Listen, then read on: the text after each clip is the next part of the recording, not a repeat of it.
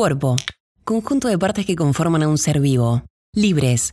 Persona que tiene la posibilidad de tomar decisión y llevar a cabo acciones sin imposiciones externas. Bienvenidos a Cuerpos Libres, el podcast. Cuerpos Libres es un espacio de reflexión con tonada cordobesa, coordinado por psicólogas Cari y Vale, quien les habla Cami, que soy periodista y locutora, y Fla, que está a cargo de cada detalle de producción y estética de este podcast. En este proyecto social les invitamos a repensar estereotipos y mandatos en pos de una sociedad que abrace la diversidad. Hola, bienvenidos y bienvenidas al tercer episodio. En el capítulo anterior hablamos de Fat Talk y les contamos que uno de los impactos que tiene es el aumento de la gordofobia y el gordo odio.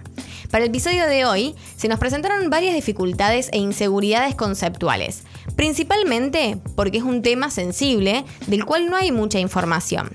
Por eso vamos a compartir testimonios y vivencias de mujeres del activismo borde y modelos plus size junto a la presencia de las psicólogas Cari y Vale que hoy están conmigo. Hola Cami. ¿Cómo andan? Hola Cami, hola a todos y a todas del otro lado, ¿cómo estamos? Bueno, vamos a hablar de un tema súper interesante y que últimamente, por suerte, también se está hablando en muchos lugares. Así es, un tema que también hace rato que teníamos ganas de traerlo a este espacio porque nos parece interesante, por sobre todas las cosas, impartir información al respecto, ¿no? Exactamente, es algo que está eh, en boga, que está hablándose mucho desde hace un tiempo, que es un tema súper importante, súper sensible, como decías Cami. Así que bueno, estamos aprendiendo todas y todas de esto, así que... Eh, sí, lo hacemos con todo el respeto y cuidado que, el tema merece. Así es, como con todos los temas que vamos trabajando capítulo a capítulo. Totalmente. Si tienen ustedes comentarios, opiniones, sugerencias, pueden hacerlo a través del Instagram, arroba cuerposlibres.arg de Argentina. Así que ahí nos pueden hacer sus comentarios, sugerencias que tengan ganas. Para empezar, es importante hablar y para mí se me plantea principalmente cuál es la diferencia entre gordofobia y gordo odio. Sí, que se dice que se está como planteando esa diferencia, ¿no? Como que por ahí eh, es algo nuevo también. Claro. Sí, primero definir qué es el gordo odio o la gordofobia, ¿no? Que tiene que ver con esta actitud de rechazo al cuerpo eh, diferente, es un miedo irracional hacia lo que no encaja en la norma como habíamos mencionado en otras oportunidades, los estereotipos de belleza son tan eh, rígidos y tan acotados, ¿no? Que hacen que el cuerpo eh, que no encaja ahí moleste, ¿no? Y esto, bueno, se traduce en estas actitudes que mencionábamos. En cuanto a la diferencia entre el término gordo odio y gordofobia, hay algunas confusiones respecto de eso. Eh, son términos que a grandes rasgos hacen eh, alusión a lo mismo, ¿sí? Pero, eh, bueno, por ahí el término gordofobia, como el término fobia lo dice, ¿no? Está relacionado a un miedo que la persona no puede controlar y, bueno, nos genera un poco de ruido porque no sé eh, si es el caso, ¿no? Sí, sí, sí. más allá de eso, creo que, bueno, lo importante acá es no perder el foco de lo que es realmente relevante, que tiene que ver, como decíamos, las actitudes violentas y súper negativas que se tienen hacia los cuerpos gordos. Sí, tal cual. Y eso nos lleva un poco a hablar también de de, cómo estas actitudes negativas y violentas eh, se van, eh, van repercutiendo en las diferentes personas y en la sociedad también. Por eso, para organizar un poquito la información en relación a gordofobia, eh, por ahí nosotras con Cari tratamos de dividirlo en tres esferas que nos parece que está bueno, cómo lo podamos visualizar. Por un lado tenemos la gordofobia interna, por otro lado la gordofobia intrapersonal o persona a persona y por otro lado la gordofobia institucional. Como verán, es como una capita de cebolla, ¿no? La parte interna, la gordofobia interna es esa, como ese gordo odio que me llega por mí mismo, ¿no? A partir de lo que yo pienso, es lo, que yo llevo adentro de mis pensamientos acerca del tamaño y la forma del cuerpo, ¿no? Y esto puede tener que ver con gente flaca que tiene miedo a ser gorda o gente gorda que padece su gordura también. Por otro lado, la intrapersonal o la persona persona es la que hablamos un poquito en el capítulo anterior de Fat Talk, ¿no? Esto de los comentarios o las cosas que nos dicen las demás personas y eso terminan haciendo de que yo eh, me conciba y me perciba de tal o cual manera. Eso me hace acordar siempre a, esto de los policías de cuerpos, ¿no? Que leímos en Cuerpos sin Patrones, un libro increíble. Hermoso. Súper recomendado. Sí. Eh, pero es esto, ¿no? Cómo nos convertimos en policías de los cuerpos de las demás personas, indicando, señalando, eh, y también de los propios cuerpos, ¿no? Como hipervigilando permanentemente. Sí, tal cual. Por ahí lo característico en este caso puntual de la, de la gordofobia es que como, como decía Cari al principio, el cuerpo gordo está como hipervigilado por la sociedad, ¿no?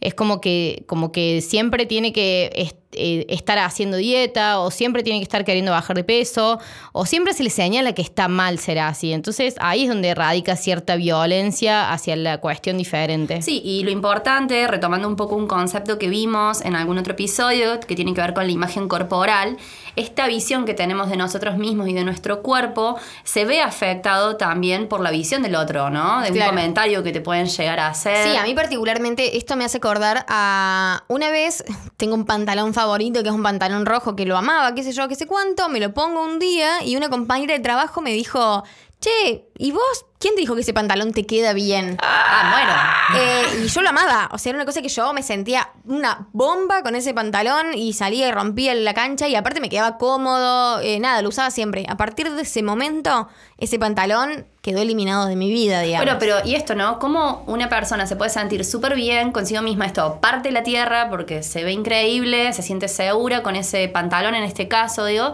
y de pronto, detrás de un comentario tan chiquito, o, o no sé si tan chiquito, pero un comentario, de otro, de pronto eh, tu autoestima se viene abajo o ya te sentís insegura, ya estás esperando para irte a tu casa. Sí, o que capaz que la otra persona tampoco, o sea, lo quiso hacer como un chiste, ¿me entendés? No quiso herirme, pero en ese momento me, me, hirió y hizo un montón, digamos, generó un impacto increíble en mí. Claro, y ahí está un poco esto que yo decía, ¿no? De las esferas de la gordofobia, persona a persona y de manera interna, ¿no? Se puede ver evidenciado cómo se reactivan como estas ideas, estos pensamientos, estas creencias culturales de los estereotipos que no le puedo, no le puedo esquivar, digamos, ¿no? Frente a una situación así, yo ya estoy frente a eso, no, no le pude esquivar. Sí, y como una tercera esfera muy importante también es la gordofobia que viene desde lo institucional, ¿no? Mm. Actitudes de gordo odio que nos llegan desde la sociedad en la que vivimos, desde un lugar más cultural, ¿no? Pensando por ahí eh, en esto de, bueno, no sé, la medicina, la salud, las instituciones médicas que se supone que tienen que cuidarnos, que tienen que hacer que, hacer que estemos bien, ¿no? Sí, también desde el respeto, ¿no? Sí, y, que de pronto son áreas, bueno, la salud, como a la hora de ir a comprar ropa, a la hora de ir al cine, que es para disfrutar, para pasarla bien, a la hora de viajar, ¿no? Y, las, y, esas, desde esas instituciones o desde esos sectores, de pronto eh, las personas se sienten mal. ¿Cuántos mensajes hemos recibido en Instagram? Permanentemente, de, denuncias respecto de, lo mal que las pasamos, y, lo pasamos todas, o la gran mayoría a la hora de comprar ropa, ¿no? De cómo te tratan en un local. Es increíble el impacto que esto puede llegar a tener eh, y cómo esto lo se percibe, digamos, la otra persona y cómo va generando también cómo se construye su identidad. Para eso también hablamos con Dana Nanim, que es activista, y le preguntamos qué piensa ella y cómo cómo, influye en, la personalidad, vivido en primera persona. Yo siento que la gordofobia define las identidades de todos, entendiendo que aun si tenés una contextura media o flaca, ese miedo a engordar eh, igual te está afectando porque vivimos en un sistema comparativo y el foco está puesto en no ser más gordo que los demás. El gordo odio nos limita en un montón de aspectos y eso repercute después en qué identidad se nos permite construir. Es muy fuerte que alguien de afuera te diga qué podés y qué no podés hacer, ¿no? Definitivamente, no, no puedo parar de pensar en esto de la conformación de la identidad como hablamos tal vez en el primer episodio sobre la autoestima, de que es algo de que vamos como construyendo desde el primer momento de nuestra vida, se va a consolidar en nuestra adolescencia y más allá de eso, son, son todos los mensajes, los discursos, las vivencias, lo que vemos, lo que no vemos, lo que vamos absorbiendo para definir esa identidad. Sí, y de hecho, aunque parezca muy loco, eh, pasó mucho tiempo hasta que nos diéramos cuenta, entre comillas, ¿no? De que el cuerpo gordo no estaba representado ni siquiera en la publicidad ni en los medios. Una serie, una peli. Y, cuando, está, cuando aparecía una figura con un cuerpo diferente, ¿no? Era asociado a ciertas características que de pronto no estaban buenas, ¿no? El gordo, como como, como El alguien vago, que no, claro. vago, que no tiene salud, eh, o mm, el bonachón, Sí. ¿no? Es como. Siempre es gracioso, el atributos. simpático, nunca se lo pone en una situación romántica o, o hasta de intimidad sexual, ¿no? Exactamente, Como- y, y ahí es donde surge el activismo borde, ¿no? Cuando empieza a poder visibilizarse o con la intención de empezar a vi- visibilizar todas estas eh, conductas eh, agresivas y violentas. De Así parte de la es. sociedad. Bueno, hablamos con Luli Latanzi, que es activista y modelo plus size, y esto nos dijo cuando le preguntamos que qué la llevó a ella a ser parte de este activismo gorde. Eh, me llevó a ser parte del activismo gorde las ganas, las ganas de romper un poco con todos los estereotipos y con todas las cosas que me estaban pasando que no me parecía que estaban buenas.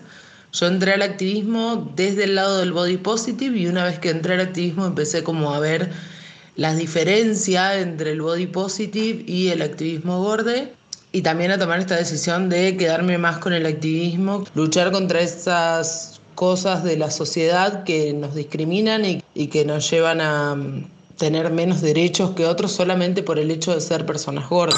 Bueno, muy interesante lo que dice Luli, todo lo que habla sobre el activismo y acá nombra lo que es el body positive. ¿Cuál es la diferencia entre el activismo gorde y el body positive?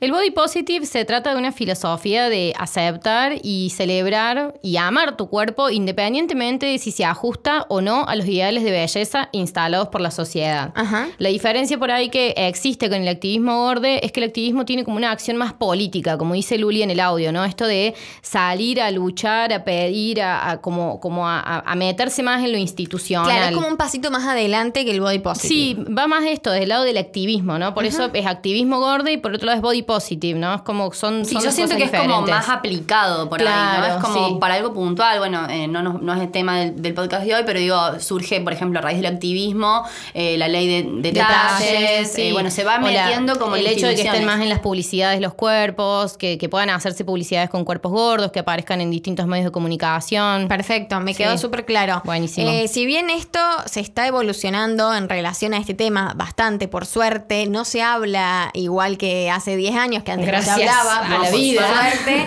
aún falta mucho, muchísimo por hacer. También le preguntamos a Dana qué consideraba ella primordial o urgente para seguir trabajando y a raíz de eso nos decía lo siguiente. Yo particularmente estoy eh, muy contenta con todos los avances que se han venido haciendo en todos estos años. Lo más importante y, y a resolver son las cuestiones de salud que están basadas quizás en cosas muy ya muy antiguas que, que de pronto no tienen tanto sentido y que siempre recaen con todo su peso sobre nosotros, les gordes. eh, y es el principal punto de ataque, ¿no? Siempre se nos ataca la salud. Ya es momento de, de ir desmitificando todo eso, de usar otros parámetros más reales y más válidos. Es que es realmente esto, ¿no? Como el sistema de salud, como decía antes, que, que, que tiene que contener, ¿no? Eh, pienso incluso como nosotras como psicólogas, como agentes de salud, y que el sistema en sí no está preparado eh, para recibir diversidad, o sea, todas las corporalidades, ¿no? Exactamente. Y que siempre el ojo va a esto. Si, si, si una persona gorda se siente mal, tiene que ver con que primero que baje de peso, después vemos si la estudiamos, comentarios, ¿no? Que como profesionales falta formación, falta capacitarse. Sí, sí. Entonces, bueno, estamos en ese camino. Sí, por Totalmente. ahí eh, me surge esta, esta cuestión que en la investigación también lo hemos visto, en la investigación que hicimos para este episodio, que, que por ahí eh, la- el sobrepeso es un factor de riesgo para la salud, pero, pero no por sí es una enfermedad en sí, no es una patología en sí. A ver, hablamos por ejemplo de fumar. Fumar es un factor de riesgo Claro. para nuestra vida y, y- y- y sin embargo es como la hemos escuchado a Luli en, en otras instancias, ¿no? Uno no va por la calle diciéndole a una persona que fuma que está mal que esté haciendo eso y que tiene que cambiar su conducta, pero una persona gorda sí se lo dice. Entonces está bueno empezar a, a- a pensar un poco desde otro lugar. Sí, esta visión rayos X, yo Mal. siempre digo, es como que parece que escaneamos a las personas y podamos determinar si, si, está- si están bien, Bien si están saludables o no, y, y no tenemos esa capacidad. No, está y mal. eso tiene que ver con nuestra propia creencia, ¿no? Creo que ahí volvemos un poco a esta cuestión de cómo los estereotipos nos van marcando en nuestra mente lo que está bien, lo que está mal, lo que está permitido y Sí, lo nos que va no. marcando también un camino que no sé si es el correcto o no, pero que lo venimos chipeados de esa manera. Exactamente. Eh, por eso le preguntamos también a las chicas, para ver qué opinaban ella, cuál es la mejor manera para invitar a la reflexión a un cambio que todavía necesitamos, a un cambio social. Esto nos decía Luli. En cuanto al día a día, me parece súper importante empezar a evidenciar pequeñas acciones que tenemos que son gordofóbicas o gordodiantes y que por ahí no nos damos cuenta porque son pequeñas cosas, como por ejemplo subir la foto de una comida y decir, ay, qué gordo que soy o qué gordo lo que me voy a comer, relacionar siempre al gordo con comer de más o con comer comidas más calóricas o seguir usando gordo como un insulto que se sigue usando un montón, o seguir eh, pensando que el gordo solamente piensa en adelgazar. O si el gordo come eh, una ensalada es porque está haciendo dieta. Eliminar la cultura de la dieta, primero, las restricciones que no tienen ningún sentido para la alimentación, que no llevan a nada, que son dietas que funcionan por un par de meses y después no funcionan más. Bueno, qué interesante. Luli eh, plantea como varios puntos de intervención eh, sociales e individuales, ¿no? Para, para combatir esta gordofobia y, pasar a una visión más eh, diversa e integrativa. Sin embargo, creo que nosotros nos quedamos como con, lo más sencillo, ¿no? Con como que hay un montón de pequeñas cosas que podemos empezar a hacer día a día para cambiar la sociedad y que tiene que ver con el ejercicio también de ponerse en el lugar del otro y, revisar un toque eh, lo que yo estoy pensando de la otra persona o lo que estoy sintiendo o estoy por decir de la otra persona, porque en definitiva todos somos diferentes y, está bueno plantearse, pararse un poco desde ese lugar. Sí, y no sabemos cómo la persona lo va a recibir mm. también. Bueno, me pasó bueno, en esto de la cuarentena, eh, sabemos que los chistes y los memes gordofóbicos estuvieron por todos lados. Eh, me sucedió algo particular que, quería compartirles, que tiene que ver con esto de eh, que me encontré con una amiga que había subido un, meme gordofóbico y, me encontré con esta situación de cómo intervenir, ¿no? Porque digo, bueno, es mi amiga. necesito poder ir ahí, pero eh, intentando que no lo tome a mal, que, quede todo bien, digamos, siempre desde la amabilidad, pero planteándole de que eso que había subido no estaba bueno, ¿no? Eh, es como también ese lugar de decir, che, si lo estoy viendo, no puedo quedarme callada, algo tengo que hacer. Y, la forma de planteárselo fue esto, a mí eso no está bueno, mm. eh, no lo tomes a mal, pensar cómo le puede caer a otra persona, ¿no? Si vos estuvieses en ese lugar, si vos serías la otra persona. Exactamente. Entonces, bueno, digo, y lo tomó bien, lo eliminó, dijo, sí, gracias, no me había dado cuenta. Entonces también del otro lado empieza a haber como más eh, apertura y receptividad. Y, si se hace con amor y desde el respeto, yo creo que está bueno empezar a cortar con eso. Son pequeños pasos que nos van ayudando a ser mejores personas, mejores comentarios y a pensar siempre en el otro. Así Para cerrar este hermoso podcast que hemos vivido hoy, que aprendimos un montón, que esperamos que hayan aprendido ustedes también, queríamos compartirles una frase de Jennifer Barreto Leiva, que es la primera hispana en el mundo activista de derechos humanos en favor de la diversidad de cuerpos y de belleza. La frase dice algo así como, si causa dolor, incomodidad y estigmas, no es positivo, no es humor y no se debe decir o hacer.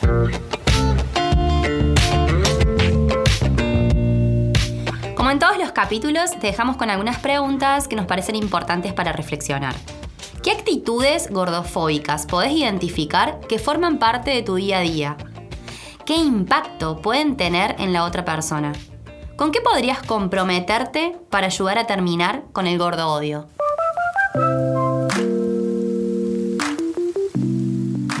No hay un solo tipo de belleza. Liberarse de los estereotipos es un camino, a veces bastante sinuoso. Por eso te invitamos a recorrerlo junto a nosotras en los próximos episodios. Si tenés preguntas, dudas o comentarios, podés escribirnos a nuestras redes sociales. En Instagram, arroba cuerposlibres.arg o en www.cuerposlibres.com.ar. Seguimos trabajando por una sociedad despojada de estereotipos donde todos y todas seamos cuerpos libres. Qué bueno que llegaste hasta acá contamos que Parque se sostiene y crece con el aporte económico de su comunidad de oyentes. Si te gusta lo que hacemos, podés suscribirte a Club Parque con una contribución mensual a través de Mercado Pago. Sumate a bancar a los podcasts de Córdoba.